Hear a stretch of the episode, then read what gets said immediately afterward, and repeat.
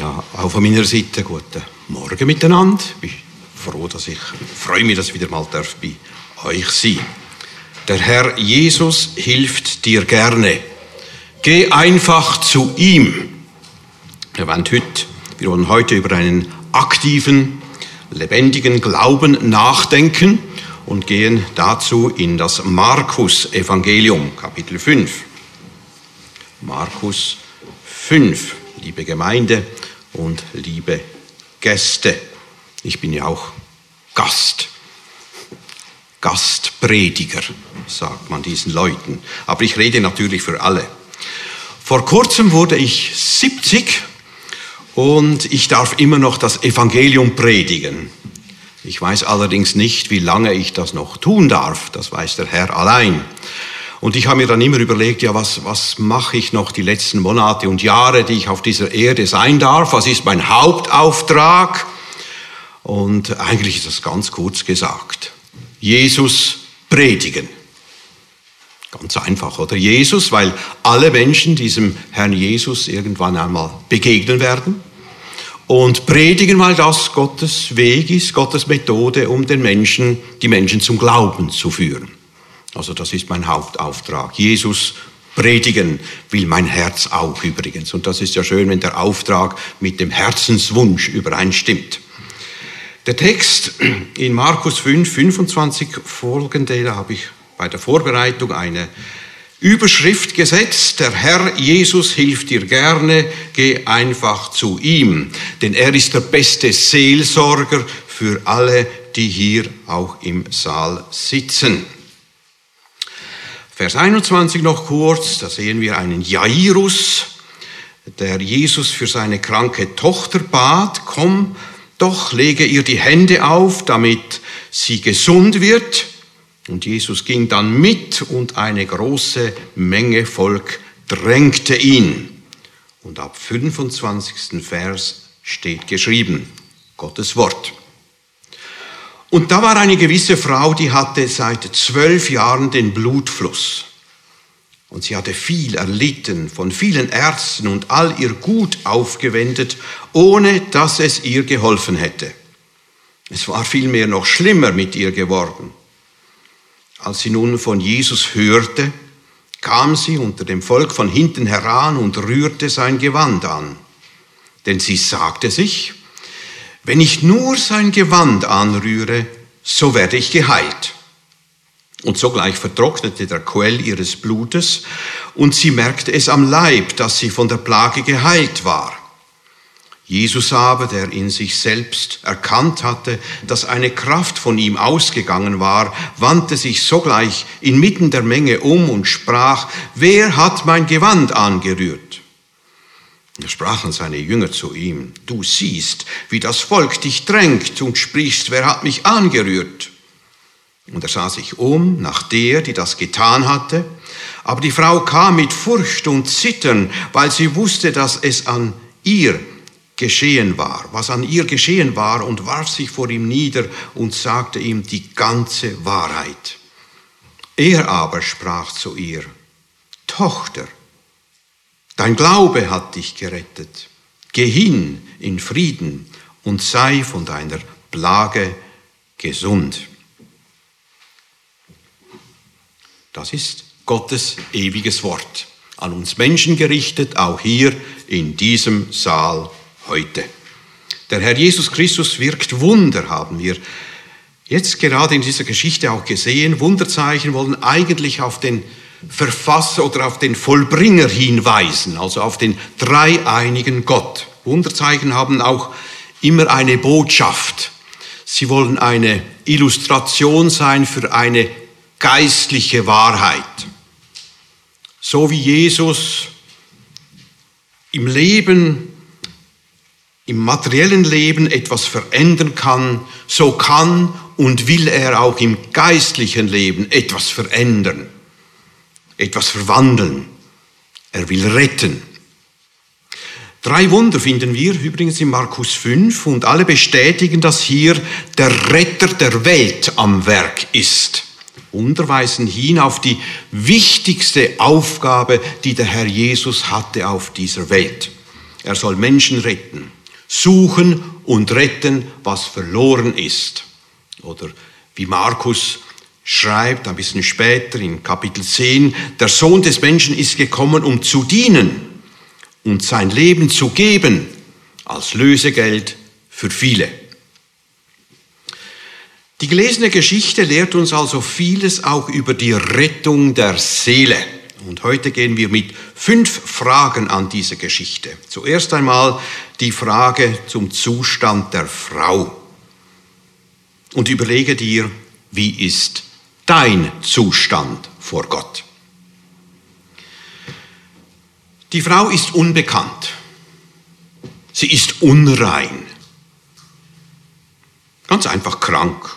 Dieser Zustand schwächte einerseits den ganzen Körper, aber was für sie noch schlimmer war, sie blieb als Unreine vom religiösen Leben getrennt, ausgeschlossen.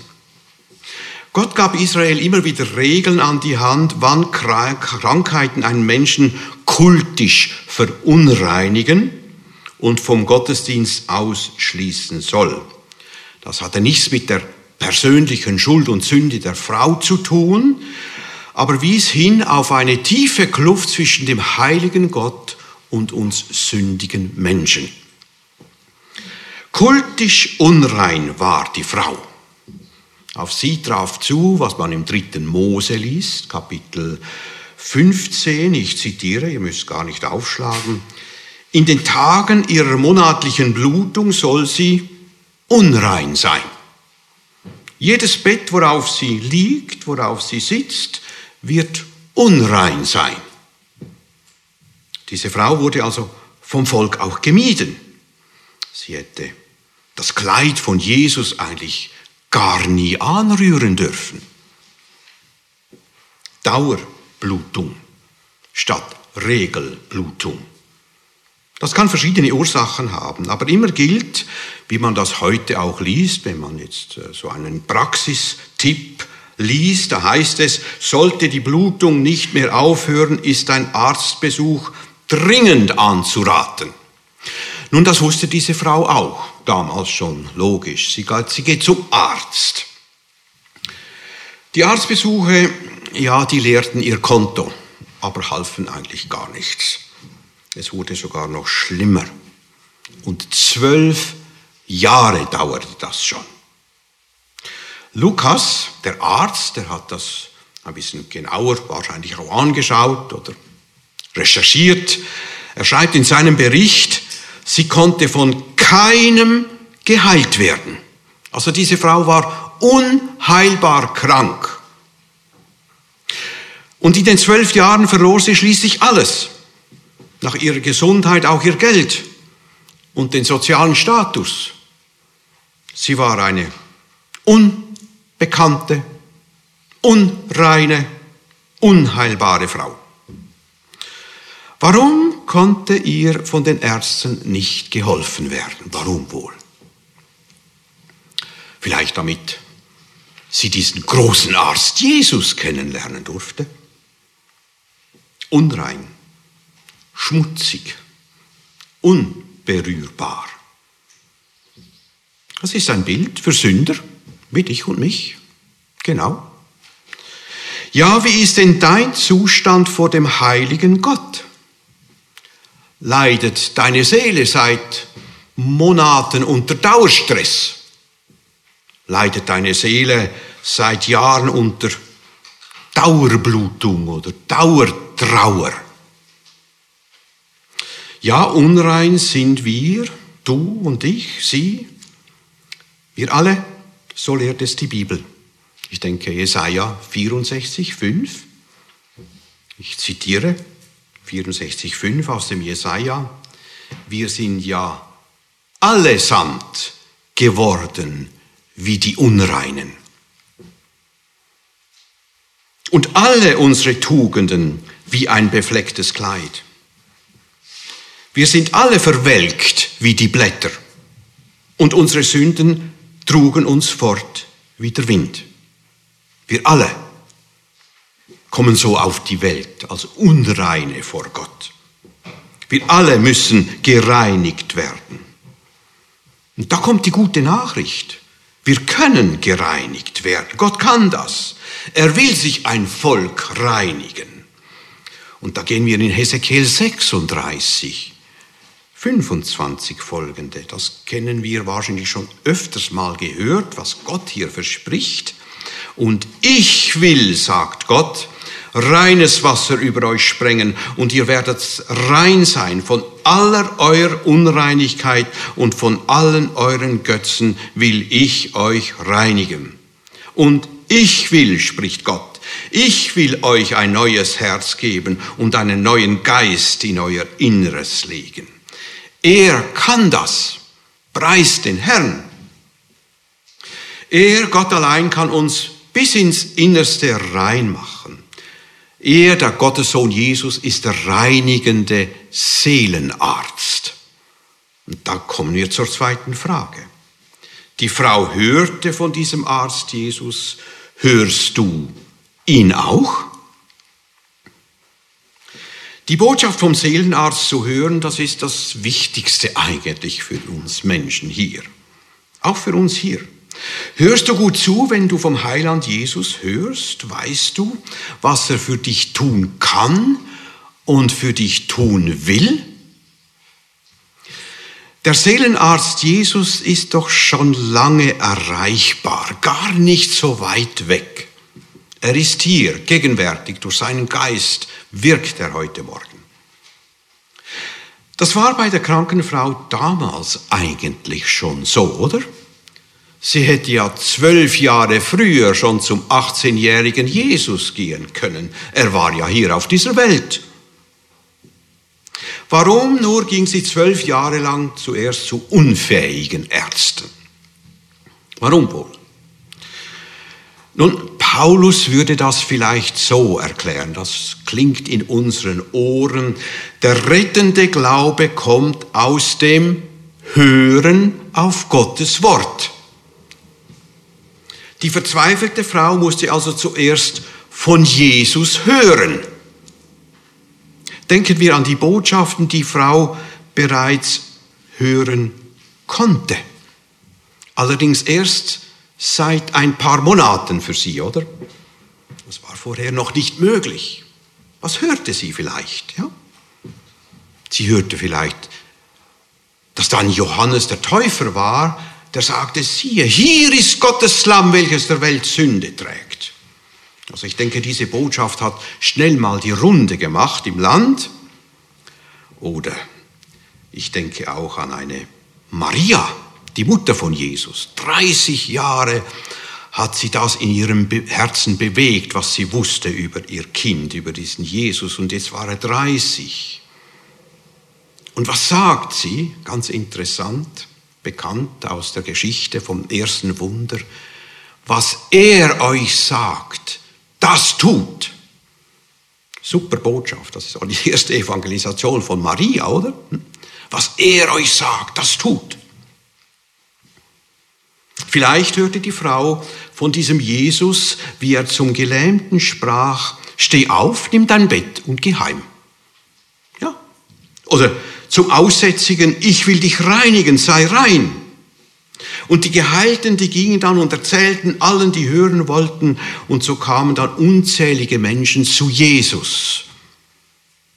Von allen Enden des Landes heißt es. Das Hören dieser Botschaft wirkte Glauben in den Zuhörern. Die sagten sich wohl, ja, Jesus allein kann von jeder Unreinheit erlösen. Von jeder und noch viel mehr. Oder sollte für ihn irgendetwas unlösbar sein? Nein, niemals. Er kann heilen. Keine Frage, auch für die Frau lag der Rückschluss eigentlich auf der Hand. Wenn Jesus Aussätzige heilen kann, dann kann er auch meinen Blutfluss heilen, ist doch klar.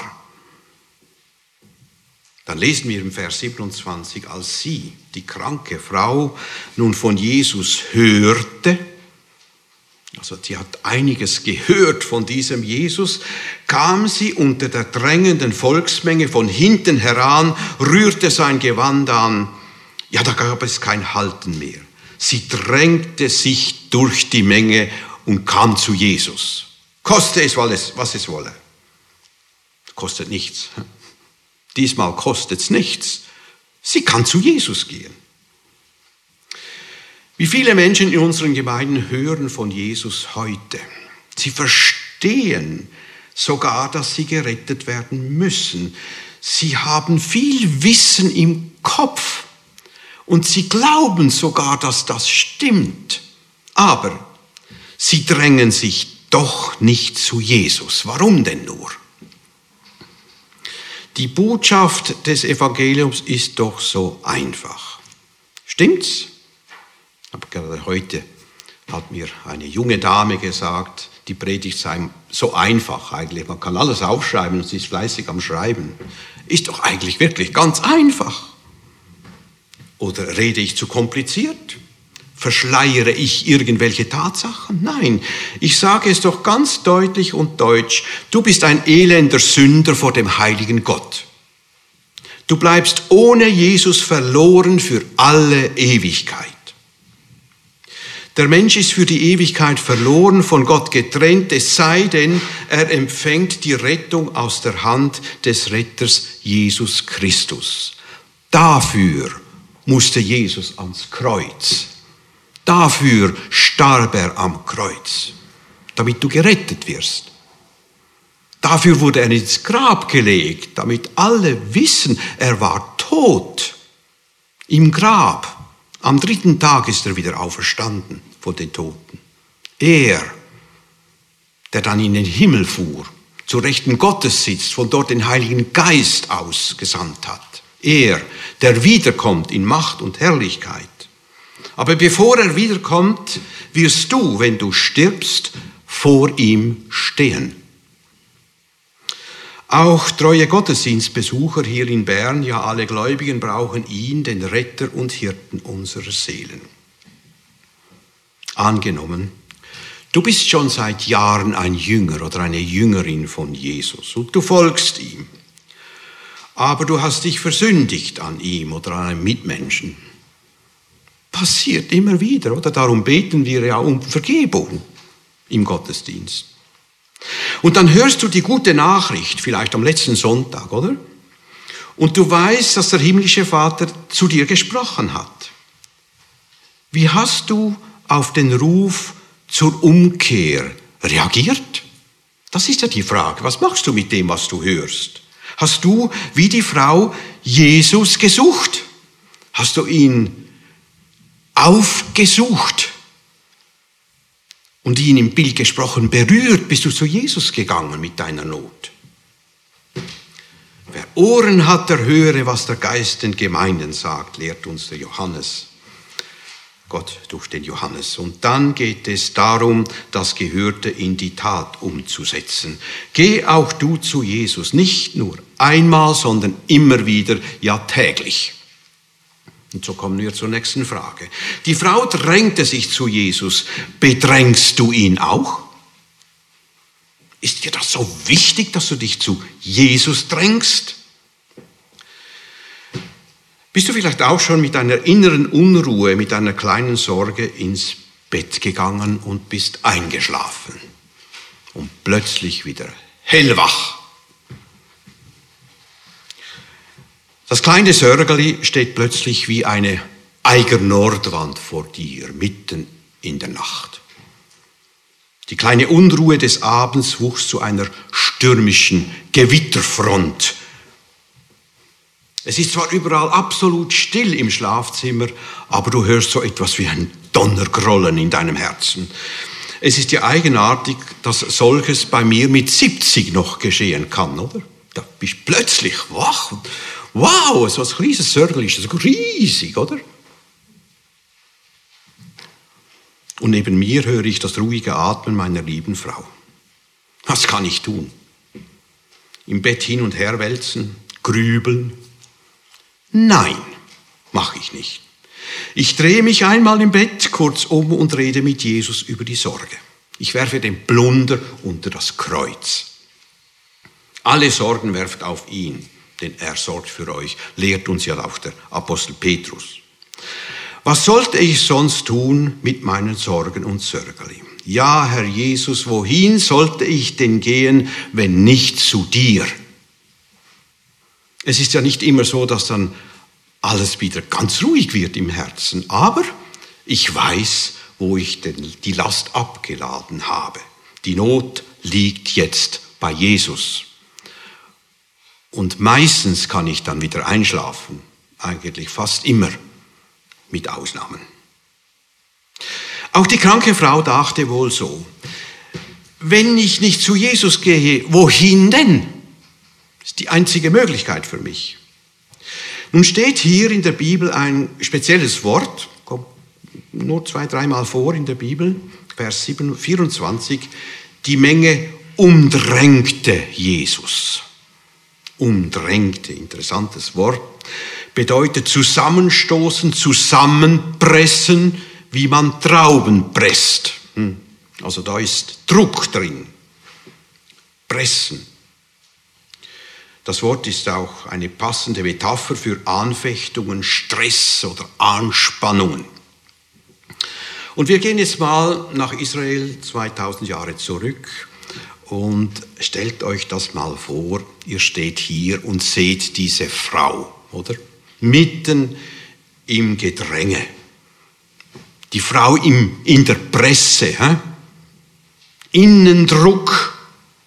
Um sie herum ein unglaubliches Gedränge. Da macht wohl niemand Platz. Ellbögeln ist angesagt. Alle mehr oder weniger auf Tuchfühlung aber die Frau gibt nicht auf. Dieser Frau wurde eine Sehnsucht ins Herz gelegt. Eine tiefe Sehnsucht. Sie wollte Jesus berühren. Und sie dachte sich vielleicht, nein, jetzt so nahe, ich bin so nahe dran, jetzt gebe ich nicht auf. In der Menschenmenge von hinten drängte sich die Frau zu Jesus. Was sollte sie sonst anderes tun? Die letzte Chance für sie. Da ist diese völlig Unbekannte ein Vorbild für dich und mich. Geh doch auch du mit allen deinen Lasten zu ihm. Überleg dir mal, wie oft dass du das auch schon erlebt hast, oder? Du hast so viel von Jesus gehört, er, er rettet, er kann heilen. Du bist vielleicht Gottes Kind und hast das wirklich erlebt. Du weißt, dass er echt helfen kann und will. Glaubst du ihm? Dann geh zu ihm im tiefen Gottvertrauen. Und so kommen wir zur vierten Frage. Der Glaube der Frau, ist das auch dein Glaube? Schön, wie das hier steht, Vers 28. Sie dachte, sie dachte, wenn ich nur sein Gewand anrühre, so werde ich geheilt. Wie wenn sie sagen wollte, Jesus allein, er kann, jetzt oder nie. Ist denn das so schwierig, im Vertrauen, dass er alles kann? Nur so kurz den Kontakt mit ihm aufnehmen? Ist das so schwierig? Hm. Du musst doch einfach nur glauben, dann hilft dir Jesus. Ich habe kürzlich so einem Gespräch zugehört. Da waren vier fromme Leute, und eine verzweifelte Frau, Gottesdienstbesucherin. Und da haben sie tatsächlich gesagt, glaub doch einfach. Einfach, ist so einfach. Kann ein Mensch das einfach so? Wurde ihm das in die Wiege gelegt? Wenn wir nochmals in den Text schauen, Gehen wir mal diesen Gedankengang ab Vers 25. Da war eine gewisse Frau, die war seit zwölf Jahren krank, von vielen Ärzten, teuren Ärzten enttäuscht, ohne dass es ihr geholfen hätte. Und dann hörte sie diese wundersame Geschichten von Jesus. Und sie glaubt, wenn ich nur sein Gewand anrühre, so werde ich geheilt. Wir sind uns bewusst, für diese Frau gab es ja viele, viele Hindernisse auf dem Glaubensweg, oder? Aber es war offensichtlich doch nicht unmöglich. Warum? Hat sie sich einfach so richtig bemüht, oder? Ich glaube jetzt. Ich schaffe das. Yes, I can. Hm? Und wir rühmen diese Frau und sagen, gut hast du das gemacht, gute Frau, der Himmel ist stolz auf dich. Nein. Schaut, solchen rettenden Glauben kann der Mensch nicht aus sich heraus produzieren. Darum kannst du durch die Straßen gehen und allen sagen, glaub doch einfach, da bist du gerettet. Es, es geht nicht. Er kann nicht aus sich aus so etwas produzieren. Aber wenn der Heilige Geist im Herzen wirkt, dann geschieht das Wunder. Und es ist immer ein Geschenk des himmlischen Vaters. Wir kennen diesen Text, wahrscheinlich wurde der hier schon oftmals erwähnt, Epheser 2, Vers 8. Aus Gnade seid ihr gerettet. Ein gütiges Wohlwollen, unverdientes Wohlwollen. Und dann, durch den Glauben seid ihr gerettet. Ja, woher kommt denn dieser Glaube? Gottes Gabe ist es. Nicht aus euch, Gottes Gabe ist es. Der gute Hirte Jesus, der Freund der Sünde, der Retter der Welt, er hat diese Frau schon lange gekannt, aber sicher. So wie er den Philippus kannte unter dem, er war unter dem Feigenbaum und dann kannte er noch einen auf dem Maulbeerbaum, der Zachäus, oder? Er, er kennt diese Leute einfach. Er hat diese Begegnung bestimmt vorbereitet, damit wir etwas daraus lernen können. Erstens, die Rettung kommt von dem Herrn. Durch den Kanal des Glaubens. Das ist klar. Das Zweite, wer auch immer ihn im Glauben sucht und aufsucht, der wird ihn finden. Wer vertrauensvoll bei Jesus anklopft, dem wird geöffnet werden. Dann lesen wir im Vers 29, und sogleich vertrocknete der Quell ihres Blutes, und sie merkte es am Leib, dass sie von der Plage geheilt war. Ja, sie wusste es sofort, ich bin geheilt. Gott ist allmächtig. Er, der Herr Jesus Christus, hat tatsächlich geholfen. Diese Frau wurde aus Gnade durch den Glauben von Jesus gerettet.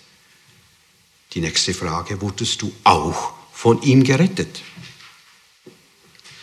Schaut, bis hierher war die Frau also schon gekommen, sie war geheilt, aber etwas Wichtiges fehlte dieser Frau noch.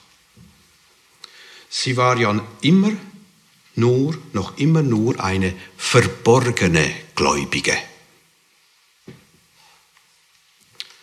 Ja, ihr Glaube war versteckt. Sie wollte unerkannt bleiben. Sie hat gedacht, schnell berühren und weg. Nein, sollte sie eben nicht. Paulus schreibt es so in Römer 10,10, 10, mit dem Herzen glaubt man, um gerecht zu werden, mit dem Mund bekennt man, um gerettet zu werden. Und Jesus verhalf der Frau zu einem öffentlichen Glaubensbekenntnis. Das musste jetzt einfach noch sein. Jesus ist eben Gott, Gottes Sohn, der Allmächtige. Wenn er will, dass du etwas zu Ende führst, dann hilft er dir gern. Und er verhalf auch dieser Frau, sich als Glaubende zu outen. Schauen wir nur ganz kurz rein, Vers 30. Jesus aber, der in sich selbst erkannt hatte, dass eine Kraft von ihm ausgegangen war, wandte sich sogleich inmitten der Menge um. Dann Vers 32, wir überspringen da. Und er sah sich um nach der, die das getan hatte. Jesus verhalf dieser Unerkannten also zu einem öffentlichen Bekenntnis. Und erst damit wurde auch allen Umstehenden klar, dass diese Frau mit Leib und Seele wirklich gerettet war. Hört die Geschichte. Aber die Frau kam mit Furcht und Zittern, weil sie wusste, was an ihr geschehen war, und warf sich vor ihm nieder und sagte ihm die ganze Wahrheit. Und dann erzählt sie ihm die ganze Story. Und alle hörten zu. Das gab ihr die Möglichkeit zum Zeugnis und zur öffentlichen Dankbarkeit. Zuletzt war dann allen klar, und es war für alle klar, Soli Deo Gloria, die Ehre für dieses Wunder gehört Gott allein. Und du? Willst du dich zu Jesus bekennen, um gerettet zu werden? Willst du heute den Schritt in Gottes Familie wagen?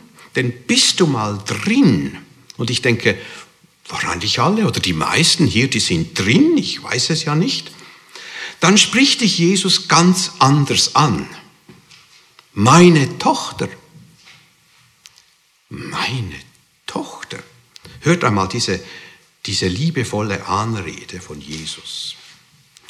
Vers 34. Er, Jesus, aber sprach zu ihr, Tochter, dein Glaube hat dich gerettet. Geh hin im Frieden und sei von deinem Leiden geheilt. Matthäus ergänzt in seinem Bericht über diese Geschichte, meine Tochter. Und das mit einer Ermutigung. Sei getrost, meine Tochter, dein Glaube hat dich gerettet. Ja, es ist mehr drin als bloß Heilung vom Blutfluss. Ein rettender Glaube, ein Glaube, der in dich hineingelegt wurde, der Glaube, der dann dein eigenes Gottvertrauen wurde, von diesem gnädigen Geist Gottes gewirkte Glaube, der hat dich gerettet. Dieser rettende Glaube ist ein Geschenk. Gnade allein. Und die Rettung war ja wirklich umfassend. Der Leib wurde gesund, damit war Schluss mit der unruhigen Suche, der Weg war offen in die Gemeinschaft, ja noch mehr, die Seele kam zur Ruhe. Sie hatte Frieden in ihm. Auch du darfst das erleben. Friede, das Wohlergehen für Leib und Seele. Dein Glaube rettet, Glaube ist nicht die Ursache der Rettung und Heilung, aber der Glaube ist der Kanal, durch den die Hilfe kommen muss. Meine Tochter. Wie ist das bei dir? Gehörst du auch zu ihm? Spricht er dich auch so an? Bist du ihm heute bekannt? Denk mal darüber nach. Ich kann mich gut an ein Gespräch erinnern zwischen einer Oma und ihrer elfjährigen Enkelin. Die hat begeistert erzählt vom ersten Freund ihres älteren Bruders. Und dann fügt sie noch so etwas an, so einen Nebensatz, hm, macht ihn noch recht stark. Sie glaubt auch an Gott. Die Anna, sagen wir ihr Anna. Anna glaubt auch an Gott. Das war eine beruhigende Aussage, denn, und wichtige Aussage für die Familie, denn der Vater war Pfarrer. Doch wichtig, oder? Also die Freundin dann vom Pfarrsohn, die sollte dann an Gott glauben. Was denkst du, ist diese Anna gläubig? Ja, ich denke schon, oder so. Ich nehme mal an. Ja, aber wäre es nicht sinnvoll, diesen Glauben zum Thema eines tieferen Gespräches zu machen? Und dieser Anna zu fragen, was sie damit meint. Das hätte ich in meiner Jugend auch gebraucht. Ich denke zurück, zurück vor 50 Jahren, kurz nach meiner Konfirmation, die Frage nach Gott. Also zu meinem Freund hätte ich dann gesagt, ja weißt du, so genau kann man ja das gar nicht wissen, oder? Dem Mami habe ich das anders, mit ihr habe ich das anders gemacht, weil sie hat ja für mich gebetet. Also mit dir gehe ich ab und zu in den Gottesdienst. Das war dann ihre Beruhigung, weil weil wenn jemand in den Gottesdienst geht, glaubt er an Gott, oder? Wäre ich aber der hübschen Pfarrtochter begegnet, hätte ich ihr natürlich bezeugt, ich glaube auch an Gott. Und Anna, warum glaubt sie an Gott? Und was ist mit Jesus? Denn nur wer Jesus hat, hat das Leben. Oder? Eigentlich. Nein, sicher. Nur wer Jesus hat, hat das Leben. Und nun will ich das Fuder noch in die Scheune fahren. Sagen wir das eben mal so. Mit dem Fuder in die Scheune fahren, was soll das bedeuten? Nun, meine Eltern waren Bauern im hügeligen Appenzellerland und wir haben das Heufuder noch von Hand geladen. Da habe ich dann geschwitzt neben der Body, oder? Musste ich, ich musste einfach. Ja? Fertig geheut war aber erst, wenn das Heu dann in der Scheune war. Und bei einem aufkommenden Gewitter, ihr könnt euch das noch vorstellen, wir leben noch in einem Land, wo es das noch gibt, oder? Da kommt das Gewitter auf vom Westen und dann hopp, hopp, innen mit dem Zeug in die Schür, oder? Und dann war das Heu im Trockenen. Ist dein Heu schon im Trockenen? Oder stehst du noch im Regen? Bist du drinnen oder stehst du noch draußen? Zuerst möchte ich etwas sagen zu denen, die schon drinnen sind. Möglicherweise sind das wirklich alle hier, ich weiß es ja nicht. Wisst ihr, seid ihr euch bewusst, wie gut euer Retter Jesus Christus ist? Er ist ein Gott, der dich sieht, so wie er die Frau sah. Ja, liebes Gotteskind, gerade du bist ihm bestens bekannt. Die Erfahrung des Psalmisten im Psalm 10, das darf deine persönliche Erfahrung sein. Das Verlangen der Elenden hast du, o oh Herr, gehört. Du machst ihr Herz fest und leist ihnen dein Ohr. Seht, welch eine Liebe dieses himmlischen Vaters. Er hat dich reingeholt, er hat dich im Regen stehen lassen. Ja, wir haben einen sehr guten Herrn und Retter Jesus Christus. Und wenn du bei ihm bist, wenn du drinnen bist in seiner Gemeinde, dann weißt du es. Wir machen hier ja nicht mit Hände aufheben und so, oder? Aber du persönlich weißt es. Ich bin drin. Ich bin Tochter. Ich werde von Jesus so angesprochen. Du als Christ kennst ja die Geschichte von Ruth und Boas. Wir haben heute Morgen sogar das äh, zweite Kapitel aus Ruth gelesen. Herrliches Kapitel. Lest das ganze Buch Ruth einmal durch mit dieser Predigt im Hinterkopf, oder? Weil dort seht ihr, wie Jesus umgeht mit suchenden Menschen. Was hat Boas der Ruth gesagt, als er sie beim Ehrenlesen entdeckte? Höre, meine Tochter. Wow, meine Tochter, hier haben wir wieder die Tochter, herrlich. Höre, meine Tochter, du musst nicht mehr woanders Ehren lesen. Bleibe bei mir. Bleibe auf meinem Feld.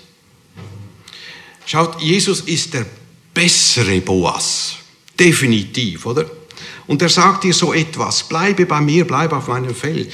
Du musst wirklich nicht woanders nach Hilfe Ausschau halten. Ich bin dein Arzt, komm doch einfach zu mir und bleibe bei mir. Das ist die Botschaft von Jesus. Er ist dein guter Hirte. Du kannst nur rufen, er hört dich und wird dich wieder zurückholen.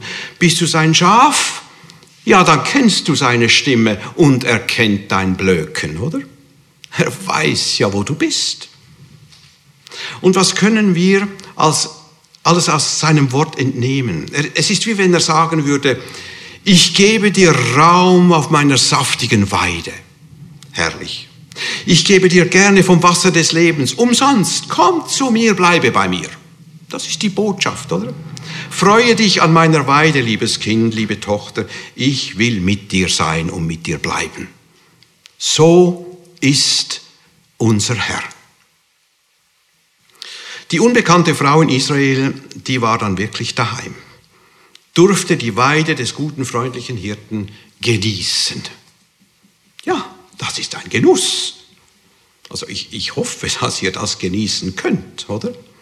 Meine Tochter, sei getrost, dein Glaube hat dich gerettet, du bist mein. Und du? Gehörst du zu Jesus? Das ist die entscheidende Frage, oder? Bist du drinnen oder stehst du noch draußen? Ich bin in vielen verschiedenen Freikirchen unterwegs und ich bin mir immer bewusst, in jeder Freikirche gibt es auch Menschen, die sitzen zwar hier, aber sie stehen noch draußen mit ihrem Herzen, irgendwo auf der Schwelle. Sie haben schon viele, über viele Jahre immer wieder Predigten gehört. Das Evangelium ist sogar verstanden. Es ist alles im Kopf. Aber sie stehen draußen und gehen mit Predigten beladen schlussendlich für die Ewigkeit verloren. Tragisch, oder? Über viele Jahre haben sie hier und dort Hilfe und Rettung gesucht, aber sie stehen mit geladenem Fuder noch immer im Regen und wir möchten ihnen zurufen, komm doch endlich rein. Warum stehst du im Regen und zögerst? Was ist mit dir los? Worauf wartest du denn noch? Ist es nicht besser, dich heute vor dem barmherzigen Gott zu beugen, als erst nach dem Tod vor dem Richter auf die Knie gezwungen zu werden? Also komm doch heute zu Jesus. Du weißt, dass du draußen stehst, du, du siehst die Gefahr. Sag mir, warum bleibst du dort stehen? Warum? Du erkennst deinen Zustand als unreiner Sünder, total verloren dann setze doch alles dran und dränge dich zu Jesus und lass dich von ihm heilen. Heute, wenn du seine Stimme hörst, geh zu ihm, geh zu Jesus. Du kannst heute zur Ruhe kommen. Schaut, wir haben alle wahrscheinlich öfters mal beschwerte Herzen. Oder ist irgendjemand hier, der das nicht kennt, so, so down oder Vielleicht blutet deine Seele, du fühlst dich wie ausgeschlossen, alleine. Die Seele schreit nach Gott, du willst einfach nur Ruhe im Herzen finden. Also dann zögere nicht. Mach es wie diese unbekannte Frau in der Geschichte. Bedränge ihn oder geh einfach im Gebet zu Jesus. Er kennt dich ja. Er weiß genau, was du brauchst. Berühre nur den Saum, im Bild gesprochen, und glaube, dass Jesus dich rettet. Meine Tochter. Mein Kind. Du wirst es wissen, dass du gerettet bist, dass dir geholfen wurde. Dein Herz wird jubeln. Für immer. Für ewig. Wir wollen beten miteinander.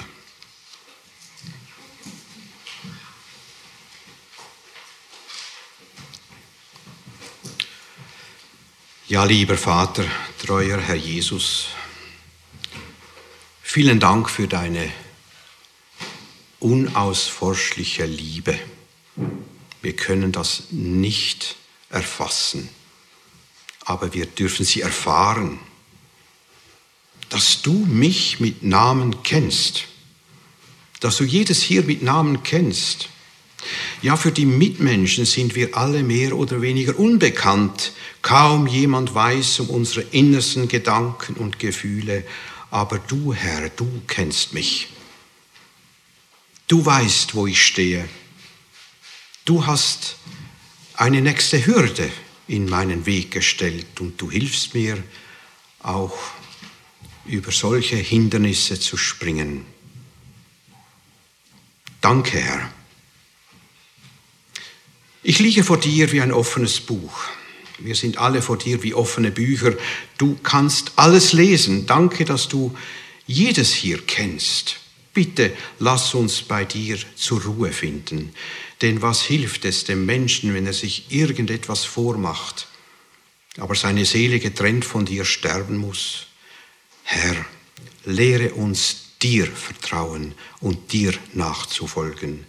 Danken wollen wir dir. Dich wollen wir anbeten, Herr Jesus.